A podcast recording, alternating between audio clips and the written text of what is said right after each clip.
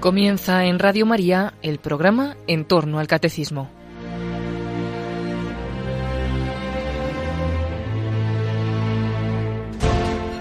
Como complemento a las catequesis sobre el Espíritu Santo que el padre Luis Fernando de Prada está exponiendo en su programa sobre el Catecismo de la Iglesia Católica, les estamos ofreciendo durante varios sábados unas reflexiones grabadas hace algunos años por el padre jesuita Luis María Mendizábal sobre el Espíritu Santo que Cristo nos quiere comunicar a todos.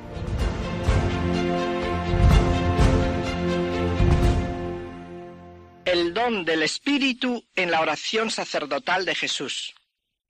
El Espíritu se nos da, nos envuelve. Nunca podremos imaginar la realidad grandiosa que escondemos bajo esas palabras. Cómo el Espíritu Santo nos penetra, nos envuelve, cómo se hace uno con nosotros, cómo invade el corazón del hombre y lo transforma.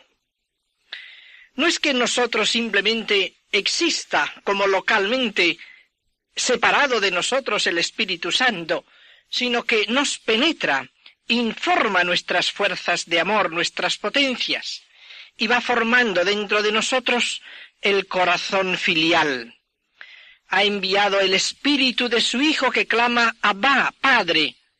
Porque somos hijos nos ha dado el Espíritu de hijos, y porque somos hermanos, ha puesto en nosotros el espíritu de hermano, que se dirige al hermano y le dice hermano, en una conformación a Cristo, en una transformación en Cristo. Y en el Espíritu viene a nosotros el Padre. En el Espíritu hacemos morada en el Padre y el Padre en nosotros.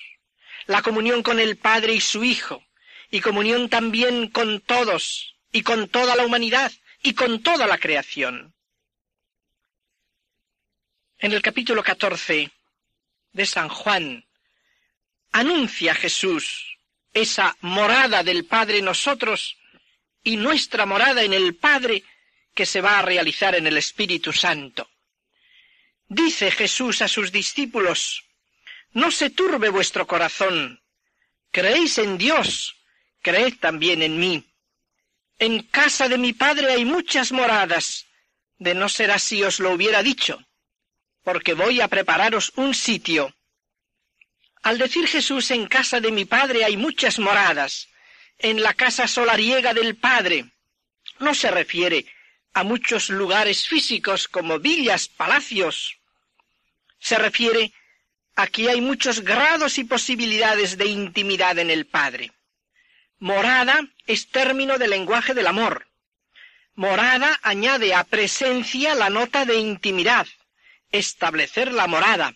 Por eso es término recíproco del amor. En el campo del amor, si uno pone la morada en el otro, éste la pone en el primero. Es mutua, porque es significación de esa fusión de amor. En casa de mi padre hay muchas moradas, hay muchas posibilidades de intimidad. De no ser así, os lo hubiera dicho. Voy a prepararos un sitio, y si me fuere entonces, cuando os haya preparado el sitio, volveré a vosotros y os tomaré conmigo, para que donde yo estoy, estéis también vosotros. Aquí está expresada de nuevo toda la redención de Cristo. Les está consolando, les está haciendo comprender que van a sufrir momentáneamente por verse privados de aquella cercanía sensible del Señor, que para ellos es como una verdadera vida a través de la comunicación de los sentidos. Y les dice en casa de mi Padre hay muchas posibilidades de intimidad.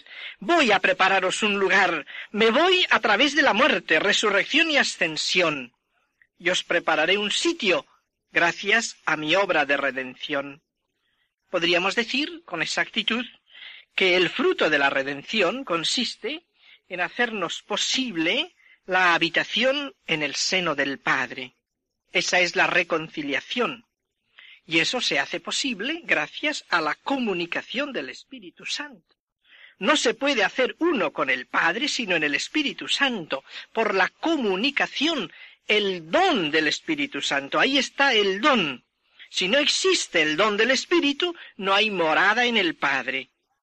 Por eso, si os voy a preparar el lugar, es decir, si hago posible vuestra morada en el Padre, volveré a vosotros. Os tomaré conmigo en esa unión íntima con Cristo que el mismo Espíritu establece, para que donde yo estoy, que es precisamente el seno del Padre, ahí estéis también vosotros, también vosotros tengáis vuestra morada de amor en el Padre, porque en casa del Padre hay muchas moradas, y entonces estaréis vosotros en el Padre, y el Padre en vosotros, vosotros en mí, y yo en vosotros. Por eso añadirá también en el sermón de la última cena, si alguno me ama, mi Padre le amará, y yo le amaré, y vendremos a él, y haremos nuestra morada en él. El hombre en el Padre, el Padre en el hombre, el Padre y Cristo en el corazón humano, y el hombre en el Padre y el Hijo. Podemos hablar de esa comunión con el Padre y con su Hijo Jesucristo, que luego San Juan en su primera carta la anunciará como la gran noticia cristiana. Os anunciamos la gran noticia, que tenéis comunión con nosotros y nuestra comunión es con el Padre y con su Hijo Jesucristo. Es el don del Espíritu Santo. En el Espíritu, el Padre viene a nosotros. Vamos a declarar esta unión, tal como se anuncia en la oración sacerdotal de Jesús. La oración sacerdotal pide el fruto de la redención, la comunicación del Espíritu Santo, insistiendo en los efectos del don de Dios en el hombre cuando se le ha comunicado, insistiendo en el ser posesión de Dios, insistiendo en la comunión que se establece con el Padre y con el Hijo. Muy oportunamente, la nueva ordenación litúrgica ha escogido precisamente esta oración sacerdotal como lectura evangélica durante la semana que precede a la fiesta de Pentecostés. Podría uno preguntarse, ¿por qué en esas circunstancias se presenta a los fieles continuadamente la oración sacerdotal de Jesús? ¿A qué viene esa oración sacerdotal de Jesús que parecería más bien propia del jueves santo? Porque sencillamente en esa oración Jesús pide el Espíritu Santo para nosotros.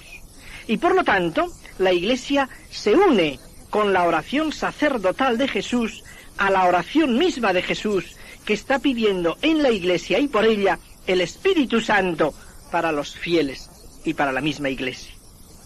En esa oración encontramos ciertos matices de ese darse el Espíritu, del tener en sí el soplo del Espíritu y sobre todo de la realidad unificante de la donación del Espíritu. En la oración sacerdotal, el Señor se fija sobre todo en la grandeza de ese estar en nosotros, estar en el Padre y en el Hijo. Ese efecto intrínseco del don del Espíritu, podemos decir que es la filiación, la unión fraterna y la fraternidad que es universalización, dilatación universal por unión, por amor, el aspecto unitivo que une con el Padre, con Cristo, con los hombres, con la creación entera, es la comunión.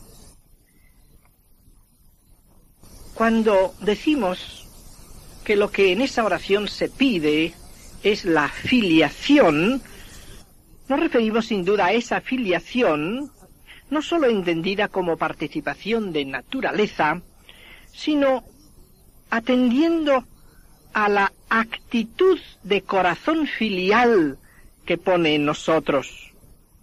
No sólo ser hijos, sino tener corazón de hijos. El Espíritu Santo nos da de hecho esa relación filial. En este sentido, no simplemente se trata de ser materialmente hijos, de ser materialmente hermanos, de ser materialmente parte de esta realidad grandiosa universal, sino tener corazón filial, corazón fraterno, corazón de comunión universal, que recoge todo, que reconoce toda la realidad como don del Padre, como amor del Padre, la encuadra en la misma vida trinitaria, viene del Padre y lleva al Padre. Entendida así la filiación, comprenderemos que lo que Jesús pide en su oración sacerdotal es precisamente ese corazón filial, esa actitud filial, pero no simplemente como una actitud imaginaria, sino como correspondiente a la naturaleza filial que se nos comunica como fruto de la redención. Vamos a fijarnos fundamentalmente en tres peticiones que Jesús hace y que en el fondo son una misma petición bajo aspectos diversos. Las tres peticiones en las que centraremos en este momento nuestra atención son estas. Guárdalos en tu nombre, en ese nombre que tú me has dado, para que sean uno como nosotros. Segunda petición. Les he dado a ellos la gloria que tú me diste para que sean uno, como nosotros somos uno. Tercera petición. Santifícalos en la verdad. Tu palabra es la verdad, y por ellos me santifico yo, para que también ellos estén santificados en la verdad parece que siempre recalca como finalidad de esa petición para que sean uno, y como una finalidad todavía más lejana, como una deducción ulterior, para que el mundo crea que tú me has enviado. Y esta petición está encabezada siempre por la del Padre Santo. Es una expresión misteriosa. Vamos a detenernos en la primera petición. Padre Santo, guárdalos en tu nombre, el que tú me has dado, para que sean uno. Llama la atención que en la oración sacerdotal Jesús se dirige al Padre reconociendo recibidas de él muchas cosas. Me has dado tu nombre, me has dado tu palabra, me has dado la gloria, diversos dones del Padre a Cristo. Cuando habla del nombre, añade que tú me has dado. Las palabras que el Padre me ha dado, palabras que se reducen a la palabra por excelencia, que es la revelación del Padre en Cristo. Y esa palabra la llama también Jesús su palabra. Como él dice en otros lugares, mi palabra no es mía, sino del que me ha enviado. Él le ha dado su palabra. Esta palabra, revelación del Padre en Cristo, que es también palabra de Cristo, nos indica la unión del Padre y el Hijo en la obra de la revelación. Es la palabra recibida y transmitida. La revelación no hemos de entenderla como un mero sonido de palabras que se dicen y manifiestan, sino que la revelación se entiende siempre hecha como signo de amor, como expresión de amor, como comunicación de amor, como don de vida. Es decir, que dando su nombre al Hijo, comunicándose al Hijo, se da a conocer y se comunica como Padre, y se da a Él en amor eterno, el nombre que tú me has dado es el conocimiento de ti mismo. Ahora bien, lo que pide al Padre es que guarde a los discípulos en esa revelación de amor, en esa entrega suya de amor, en el Espíritu, en el fondo, porque es el Espíritu el que sólo introducirá a la plenitud de la revelación a la plenitud de la comunicación personal de amor. Podríamos pues decir así, que el nombre del Padre, en tu nombre, designa la comunión de vida única y trascendente que existe entre el Padre y el Hijo. Por eso, guárdalos en tu nombre. No es sólo en la naturaleza divina, que en San Juan no tiene ese sentido, el nombre del Padre es el Padre en cuanto se da, en cuanto se da en amor. El nombre es pues la manifestación amorosa, donación de vida en amor eterno. Según esto, guardarlos en el nombre del Padre, en el nombre que tú me has dado, es igual a ser mantenidos por el Padre en esa vida que les da, ser guardados en su vida filial, en la comunión con el Padre. Corresponde desde la vertiente del hombre aquello que dirá San Juan en su primera carta, permanecer en el Hijo y en el Padre, o también permanecer en Dios. Eso es ser guardado en su nombre. Y es curioso que esto se presenta como ordenado para que sean uno como nosotros. Realmente esa donación de vida es la que fundamenta la unión fraterna. Este concepto es de suma importancia.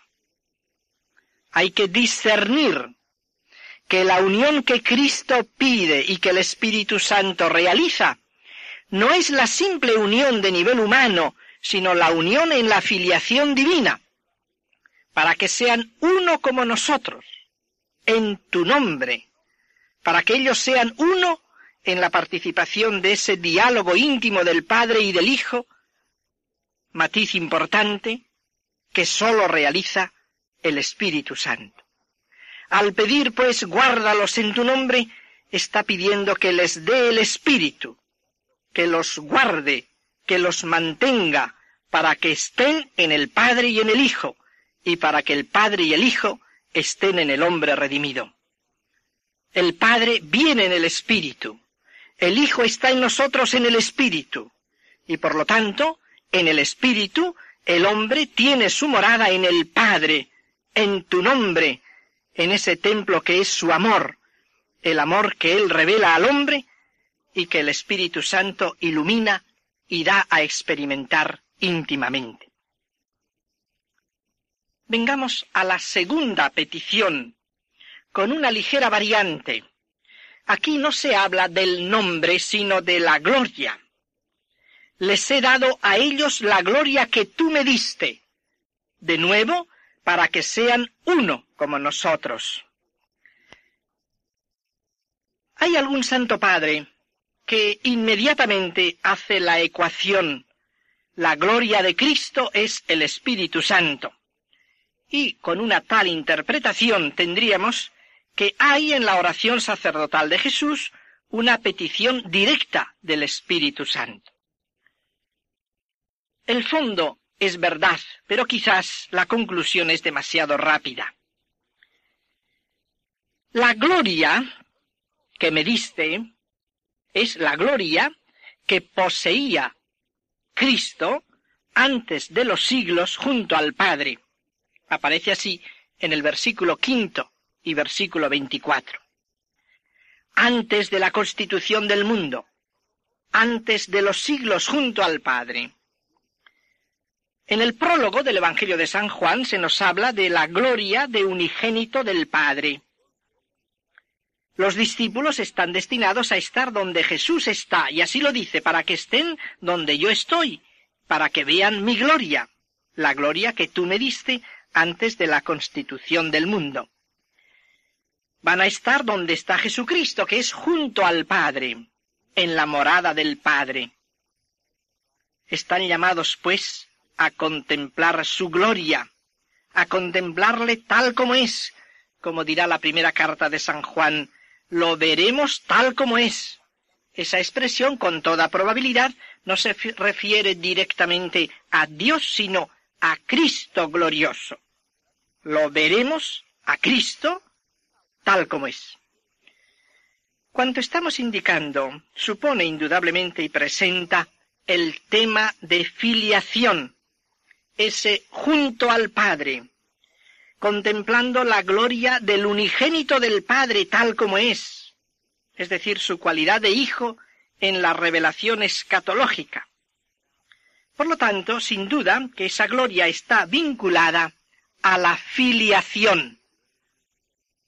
La gloria que me diste, con el término dar, es el aspecto en que tenemos que detenernos y fijarnos con las aclaraciones que nos sugieren los versículos 22 a 24.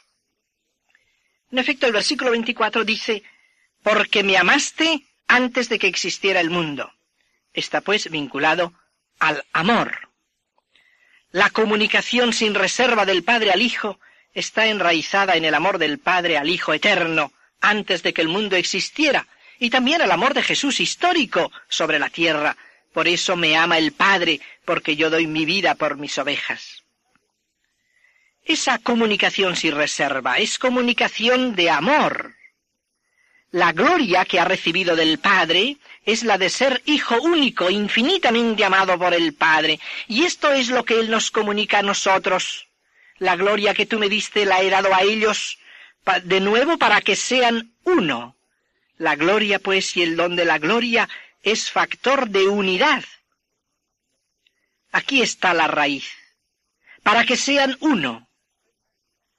No es, pues, la simple unión que podemos tener los hombres entre nosotros. Este nivel hay que mantenerlo con suma claridad para comprender el mensaje y la petición de la oración sacerdotal de Jesús.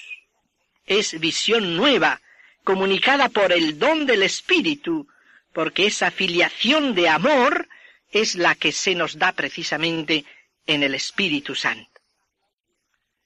Y llegamos a la tercera petición de Jesús en su oración sacerdotal.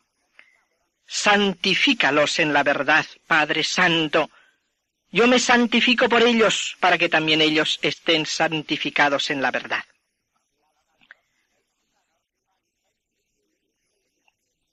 Escogemos deliberadamente esa traducción santifícalos en la verdad, por ellos yo me santifico, siguiendo a los mejores autores, en vez de la traducción preferida por otros, por ellos me consagro o conságralos en la verdad. Entendiendo bien lo que significa ese santificar en el lenguaje de San Juan.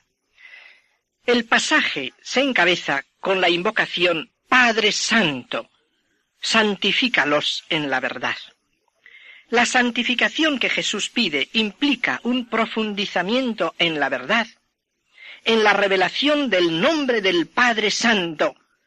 Indica también, consiguientemente, profundizamiento de los creyentes en la vida filial por su unión a Cristo, por el que participan en la vida misma y en la unidad de las personas divinas, Introdúcelos en ti, Padre Santo, en ti trascendente, en ti santidad subsistente.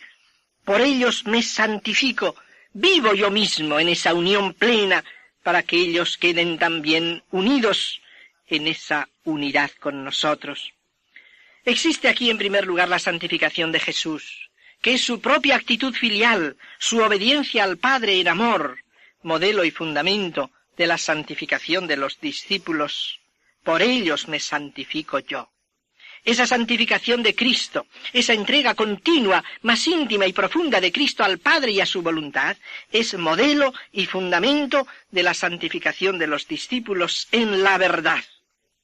Esta palabra característica de San Juan tiene un doble sentido.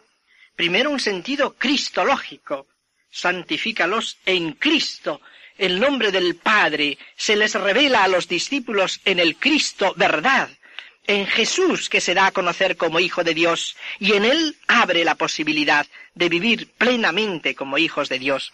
Por eso, santifícalos en la verdad, en Cristo, profundiza su vida de actitud filial en Cristo. El Espíritu Santo es el que introduce en la verdad plena, en la intimidad de Cristo pero en la verdad indica también otra nota característica, la interiorización. Por lo tanto, esa verdad con su característica cristológica se debe interiorizar, entrar dentro del fiel por el Espíritu Santo, estará dentro de nosotros. Para que seamos santificados en la verdad es necesario que la verdad esté dentro de nosotros. Y entonces caminaremos en la verdad, actuaremos en la verdad, con todas las demás consecuencias que vienen de ese estar santificado en la verdad. siempre tenemos el peligro de hablar mucho teológicamente y luego quedarnos en un nivel puramente humano. Es luminosa la anotación que hace un exegeta de los más significados en la interpretación de San Juan al hablar de esa interiorización de la verdad. Dice así, esa interiorización, esa experiencia íntima y profunda de la verdad, es condición esencial para que el cristiano pueda vivir y actuar en la verdad. Tiene que ser primero santificado en la verdad, luego podrá vivir en la verdad, obrar en la verdad. Y en efecto, si nos fijamos en el diálogo de Jesús con la samaritana, allí se nos hace entender que el agua viva de la palabra, que es la verdad, una vez que ha sido ofrecida al creyente, debe penetrar en él para que se haga dentro un surtidor que salta a la vida eterna. Hay pues dos pasos, tiene que recibir la verdad e interiorizarla, y esta es precisamente la acción propia del Espíritu Santo. Por eso añadirá en el mismo diálogo de la samaritana inmediatamente después, los verdaderos adoradores adorarán al Padre en espíritu y en verdad, es decir, en la verdad hecha, vivificada interiormente por el Espíritu Santo, interiorizada. Lo mismo en su segunda carta dice San Juan, es necesario que la verdad habite en vosotros para que podamos verdaderamente amar en verdad. Amar en verdad, que no es simplemente una autenticidad ética. No llegaremos a vivir en verdad si no somos primero santificados en la verdad. La verdad que santifica al cristiano viene de fuera, viene de Jesús, viene del Padre. A primera vista, esa verdad que viene de fuera amenaza, o por lo menos piensa uno que amenaza con destruir la autenticidad del hombre. Por eso llega uno a pensar que es más auténtico cuando se expresa a sí mismo. Ahora bien, si la verdad viene de fuera, parece que atenta contra la propia autenticidad. Y sin embargo, es cierto lo contrario, porque esa verdad es la verdad que viene de Dios y os hará libres, os hará auténticos, porque esa verdad no es una doctrina extraña y lejana, severa, sin rostro humano, sino que es la revelación de un amor personal que se da, que se comunica, es la revelación del amor de Dios y al mismo tiempo es una llamada a que respondamos con amor. Donación progresiva transformante del espíritu. Comentando la oración sacerdotal de Jesús, en la que antes de la pasión pedía, Padre Santo, santifícalos en la verdad, indicábamos que esta expresión santifícalos es preferible, El santifícalos indica una acción continuada, en oposición a consagrar, que se refiere a un momento en el que una cosa se hace sagrada. Una vez hecha sagrada, ya ha terminado la acción. Santificar indica una continuidad. Por lo tanto, esa santificación hecha en el Espíritu Santo es algo que tiende a crecer, a profundizarse, tiende pues a realizarse cada vez más plenamente hasta la consumación en la unidad. Progresivamente, conforme va creciendo esa intimidad del espíritu, más profunda, más poseída, más comunicada, la actitud filial se hace también más vivida, más plena, la actitud fraterna más estrecha, la universalización también más unificante. El Espíritu Santo va divinizándonos progresivamente, lentamente, pero lo hace de esa manera delicada, santificándonos en la verdad, a través de una acción suya que el Señor también indica en el sermón de la última cena, junto a la expresión estará en vosotros, añade Jesús frecuentemente esta otra expresión, estará con vosotros. Ha anunciado Jesús que Él nos dará un paráclito, mejor dicho, otro paráclito, indicando que Él mismo ha sido el primer paráclito, el primer abogado, el primer consolador, y habla del Espíritu Santo como otro paráclito, lo cual indica que ejercitará sobre los discípulos unas acciones parecidas a las que Jesús había realizado estando junto a ellos, iluminar, dar testimonio, fortalecerlos. Se trata pues de una verdadera acción del Espíritu. El Espíritu estará en vosotros y el Espíritu estará con vosotros. No se oponen esas dos realidades. Al decir estará en vosotros se refiere a la presencia del don. Al decir estará con vosotros se refiere a la asistencia, al trabajo de iluminación, al trabajo de purificación, al trabajo de fortificación. Es una unión de ayuda, una unión con una misión que ejercita, recibida de Cristo y del Padre, iluminando y guiando a los hombres, pero desde dentro, desde ese estar en. Y así enseñando, introduciendo hacia la verdad plena, es como va disponiendo el corazón del hombre para una penetración más profunda de su misma presencia, de su misma realidad que abraza al alma en la unidad.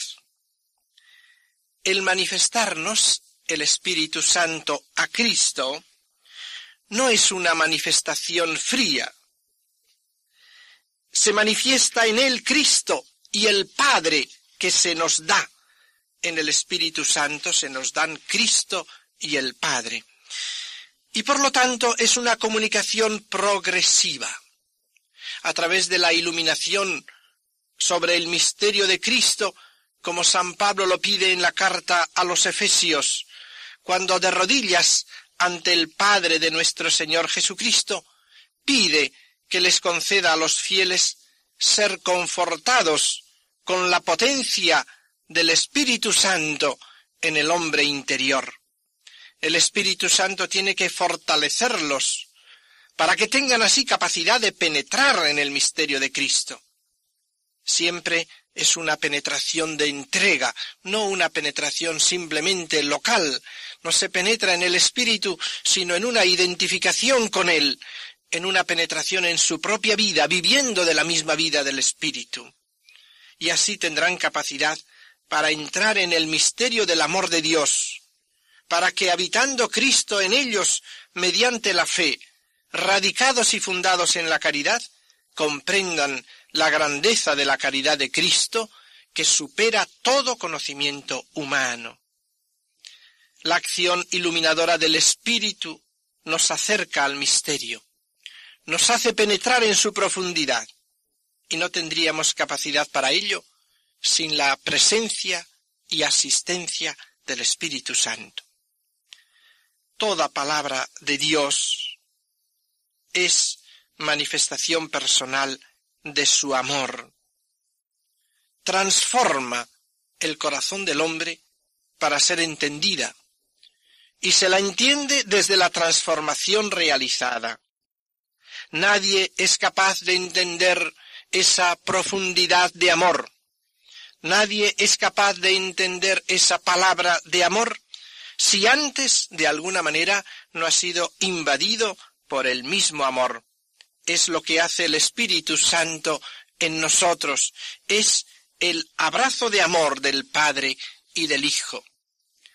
Guillermo de San Teodorico, aquel amigo de San Bernardo, que tiene obras maravillosas de vida espiritual, dice en el comentario al cántico, este abrazo habla del abrazo del alma con Dios, este abrazo que estamos describiendo es el Espíritu Santo, porque Él, que es comunión del Padre y del Hijo, Él que es caridad, amistad, abrazo, es todas estas cosas en el amor del esposo y de la esposa. Como en el orden humano, sucede también lo mismo. El amor invade la persona amada y ésta queda transformada interiormente y entonces aun a su amante le ama con el amor de él, con el amor que él ha infundido en su corazón, con ese enriquecimiento previo de amor. En la presencia del Espíritu Santo hay pues un constante proceso de crecimiento. Por eso podemos invocar continuamente y pedir la venida del Espíritu Santo, a pesar de que está ya en nosotros. Pero siempre hay una posibilidad de presencia más profunda del Espíritu. En cada grado se cumple cuanto estamos diciendo. En cada grado existe esa presencia del Espíritu, ese abrazo del Padre y del Hijo, esa morada del Padre y del Hijo en nosotros y morada nuestra en el Padre y en el Hijo.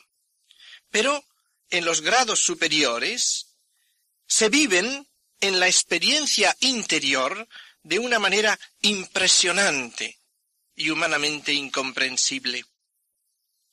San Juan de la Cruz cita precisamente en algunos de sus comentarios la oración sacerdotal de Jesús y nos ofrece un comentario místico, válido, una verdadera interpretación del capítulo 17 de San Juan.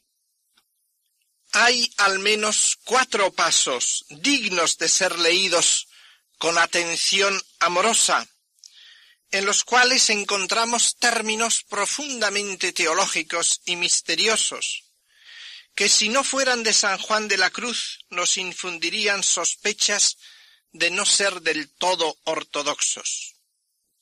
Indica en ellos la acción interior del Espíritu Santo y la riqueza de su unión. El primero en la estrofa 17, donde comenta aquel verso aspira por mi huerto. Y dice que lo que pide al Espíritu Santo es que aspire por su alma y explica la gran diferencia que hay entre aspirar Dios en el alma y aspirar por el alma.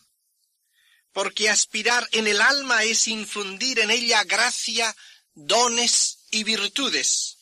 Aspirar por el alma es hacer Dios toque y moción en las virtudes y perfecciones que ya son dadas, renovándolas y moviéndolas, de suerte que den de sí admirable fragancia y suavidad al alma. Espíritu Santo, aspira por mi huerto.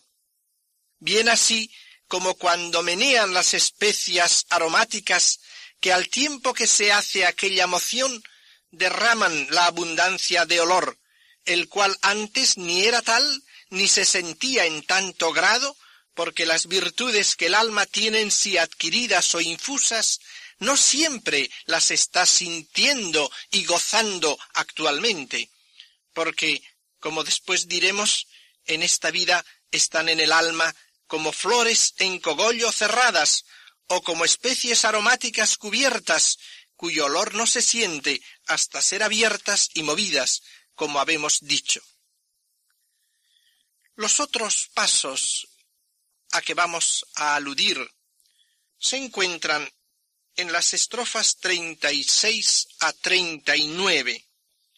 Como es sabido, el mismo San Juan de la Cruz dice que estas estrofas se refieren, en primer lugar, al estado beatífico, y que en la tierra se acerca el alma a ellas sin llegar nunca a esa realidad suprema escatológica de la glorificación del hombre en la visión beatífica. Pero aún así, en esa que llama San Juan de la Cruz transformación temporal, se realizan unas vivencias maravillosas que es bueno que tengamos presente. En el verso 36 del cántico comenta así San Juan de la Cruz. Gocémonos, amado, y vámonos a ver en tu hermosura. Y explica que esta es la adopción de los hijos de Dios, que de veras dirán a Dios lo que su mismo Hijo dijo por San Juan al Eterno Padre, Todas mis cosas son tuyas y tus cosas son mías. Él por esencia, por ser hijo natural, nosotros por participación, por ser hijos adoptivos.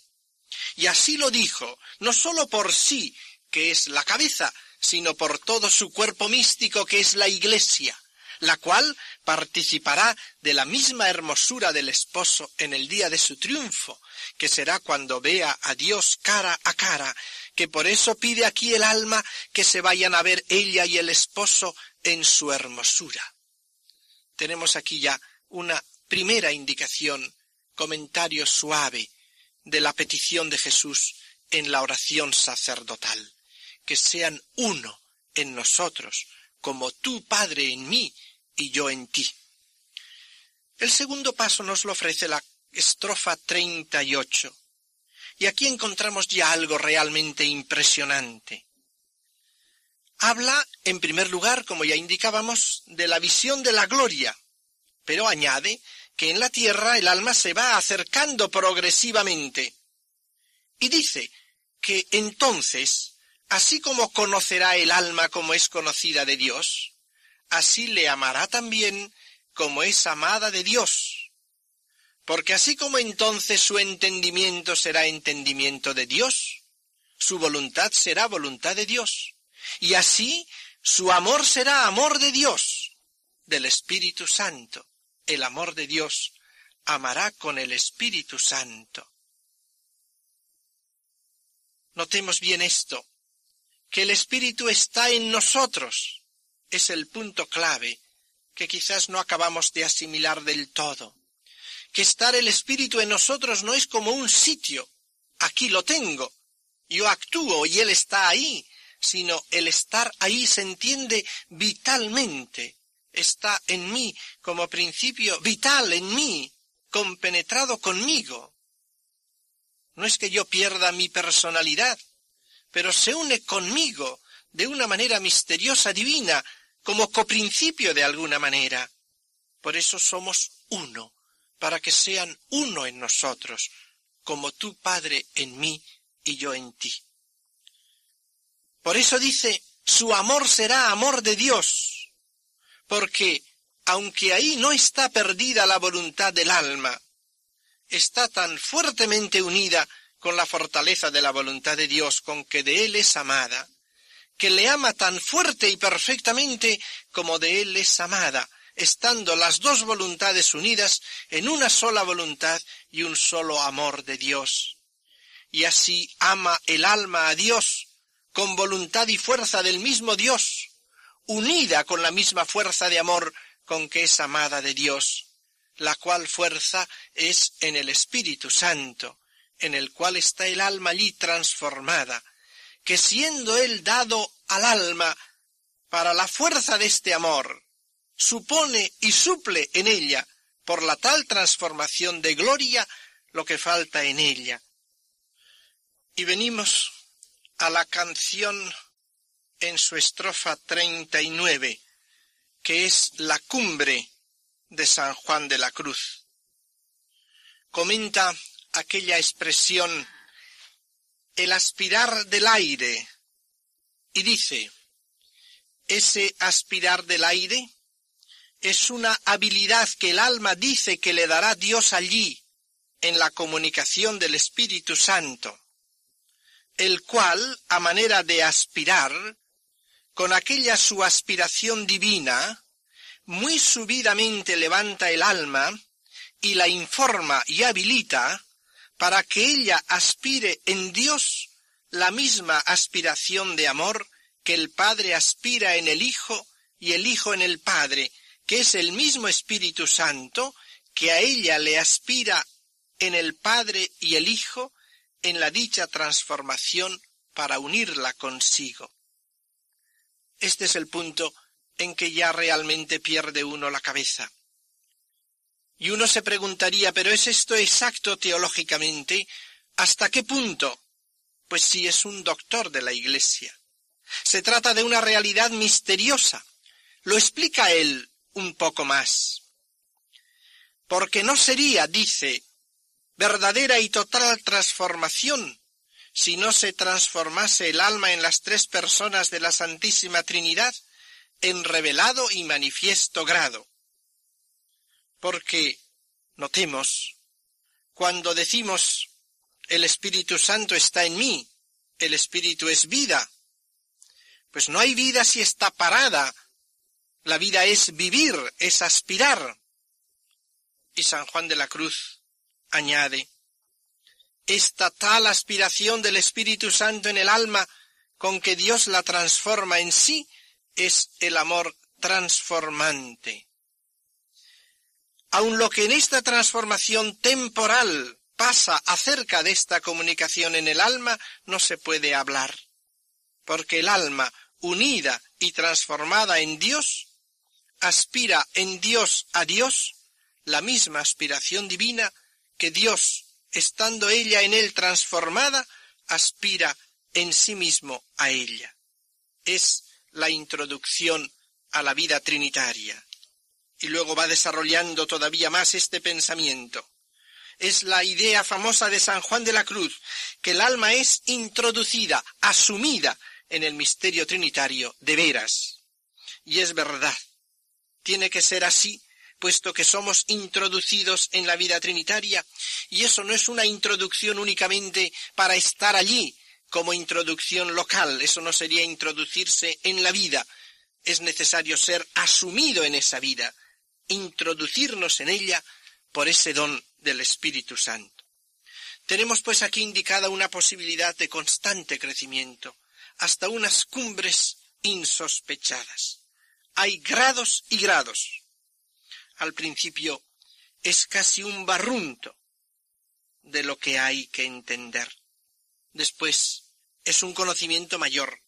Y a medida que la fe va apoderándose del corazón, a medida que vamos creciendo en el amor y en la caridad, se va dilatando el corazón y va recibiendo la posibilidad de comprender la caridad y la profundidad ilimitadas del amor de Dios. Entonces es cuando va viviendo sumergida en ese amor que le envuelve por todas partes. Lo entiende todo.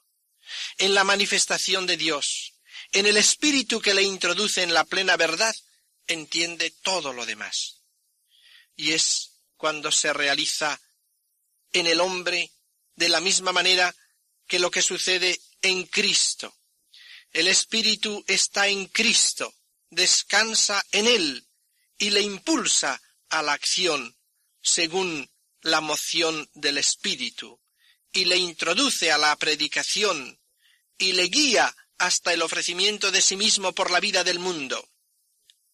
Y por ese sacrificio el Espíritu de Cristo invade más plenamente la humanidad de Cristo hasta la divinización de esa naturaleza humana en la ascensión, haciéndole con principio de la comunicación del Espíritu Santo al mundo de una manera parecida lo hace también en nosotros. Primero está en nosotros, descansa en nosotros, se nos da, es nuestro espíritu. Pero ese don, que lleva ya consigo una fusión de amor, puesto que, como decíamos, el Espíritu Santo es el abrazo de Dios al alma, se ordena a una posesión más plena, progresiva, Posesión por parte del Espíritu a nosotros y de nosotros al Espíritu. Por eso nos da Él esos dones, disposiciones interiores. Y luego, a través de su iluminación, de su enseñanza, de su fortificación interior, con sus mociones, con sus luces, nos introduce en el misterio de Cristo, llevándonos a captar la vivencia del amor y de la caridad, y con esto nos dispone más y va entrando más dentro, poseyéndonos más profundamente, dándosenos con más intimidad, realizando la purificación progresiva de la mezcla de carnalidad que hay en nosotros, dándonos una progresiva profundización en la filiación divina y en la fraternidad universal. Y por ese progresivo don del Espíritu vamos llegando a la divinización total en los grados que Él vaya comunicándonos y a los que Él vaya invitándonos a participar desde este mundo. La manera, pues, como el Espíritu nos introduce en la filiación es haciéndonos vivir en el amor, el conocimiento amoroso. Es imposible, en el lenguaje de San Juan, separar la caridad de la fe. La caridad en San Juan es el amor fundado en la fe, y si no, no se entiende. Y así, en la medida que uno poco a poco va viviendo ese amor, en esa medida el espíritu se va radicando más en él y va obteniendo una experiencia de la caridad infinita de Dios, de la vida infinita de la Trinidad. Y esto vale para todo lo que es la vida, pero muy especialmente en lo que se refiere a la caridad, al amor fraterno. Dios, pues, por su espíritu, por su cercanía íntima a nosotros, nos va transformando. Desde el principio nos hace sentir que somos uno en Él, en el Padre. Como el Padre y Cristo son uno, nos infunde confianza. El Espíritu Santo da descanso. Y con esa confianza va infundiéndonos los sentimientos íntimos propios del corazón de Cristo que constituyen la verdadera vivencia cristiana. Ser cristiano está en eso. No es simplemente en ser hombre honesto, honrado, sino en tener participación de los sentimientos de Dios, de la vida de Dios, de lo que Cristo nos manifiesta de lo íntimo del Padre. Una de las cosas que inmediatamente produce en nosotros desde ese interior es una especie de silencio, porque el Espíritu Santo viene a ser una palabra silenciosa, unitiva, serena, interior, ese abrazo íntimo, que es siempre silencioso, por eso suele decirse que el Espíritu Santo es silencioso. Es el silencio de la adoración profunda, adoradores que el Padre busca, que le adoren en espíritu y en verdad. Cuando el hombre ha sido tocado íntimamente por el amor del Señor, adora, entra con todo amor en la adoración verdadera y profunda adora con adoración silenciosa, pero con un silencio que es cumbre del diálogo. Hay silencios y silencios. La palabra nunca es el elemento final. En la misma vida humana, mientras dos personas hablan, no han llegado a la cumbre del amor. La palabra prepara, pero el amor pleno de donación se vive en silencio. El silencio es la cumbre se caracteriza por la presencia en ese silencio de la otra persona. Cuando se dice una palabra de amor, se la dice como camino para que luego cese en el misterio de la entrega personal. Esa entrega de amor es la que se hace en silencio, silencio pleno, adoración. Y esa adoración entonces, esa expresión de amor, cumbre del diálogo que ha precedido, de la palabra que lo ha preparado, en la cual estaba ya incluido el silencio, porque le acompañaba en cierta manera a la palabra, en ese misterio el Espíritu llega a nosotros. Diríamos que el Espíritu viene a ser como el silencio de la palabra. Es la cumbre, es la suprema realización de esa palabra cuando se ha interiorizado y se ha hecho don de amor. El mismo San Juan de la Cruz decía, una palabra dijo el Padre y la dijo en silencio. Solo que ese silencio no es un silencio vacío, es un silencio de fecundidad y dinamismo que enriquece al hombre profundamente. Se da, de hecho, en esa transformación silenciosa una investidura de afectos que hacen obrar al hombre con naturalmente de una manera contraria a la carne y sangre.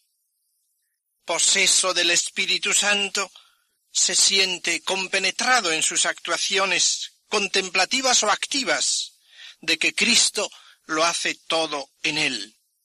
Se siente arrebatado, fuera de sí, transportado y como poseído por el Espíritu, en el que gusta y sabe experimentalmente que Cristo mismo le ordena al Padre, y se siente coordinado con los demás, subordinado y orientado como miembro de Cristo en Cristo al Padre. Al encontrarse bajo este sentimiento interno, el hombre se siente silencioso en su actividad. Y en ese silencio íntimo del espíritu hay y se percibe una actuación, un hablar, un amar, un resolverse, que claramente proviene de otro ser tan íntimamente dueño de nosotros que nos hace proceder con el mismo aplomo y seguridad como si actuáramos nosotros mismos sin intervención alguna de nadie. De este modo, siente el hombre surgir en su interior, pero no de su interior, un actuar y un clamar que llega hasta el Padre. El Espíritu que está en nosotros clama al Padre en el silencio impresionante de la paz interior. En ese grado de plenitud del Espíritu Santo, todo el comportamiento se hace silencioso. El hombre se siente empapado de paz, tranquilidad y descanso, que procede del ungüento de la presencia sabrosa del Espíritu y de su influjo continuo, de manera que ya hace todas las cosas en espíritu de suavidad, porque ya ha sido arrancada hasta la más pequeña raíz de amargura del corazón cristiano.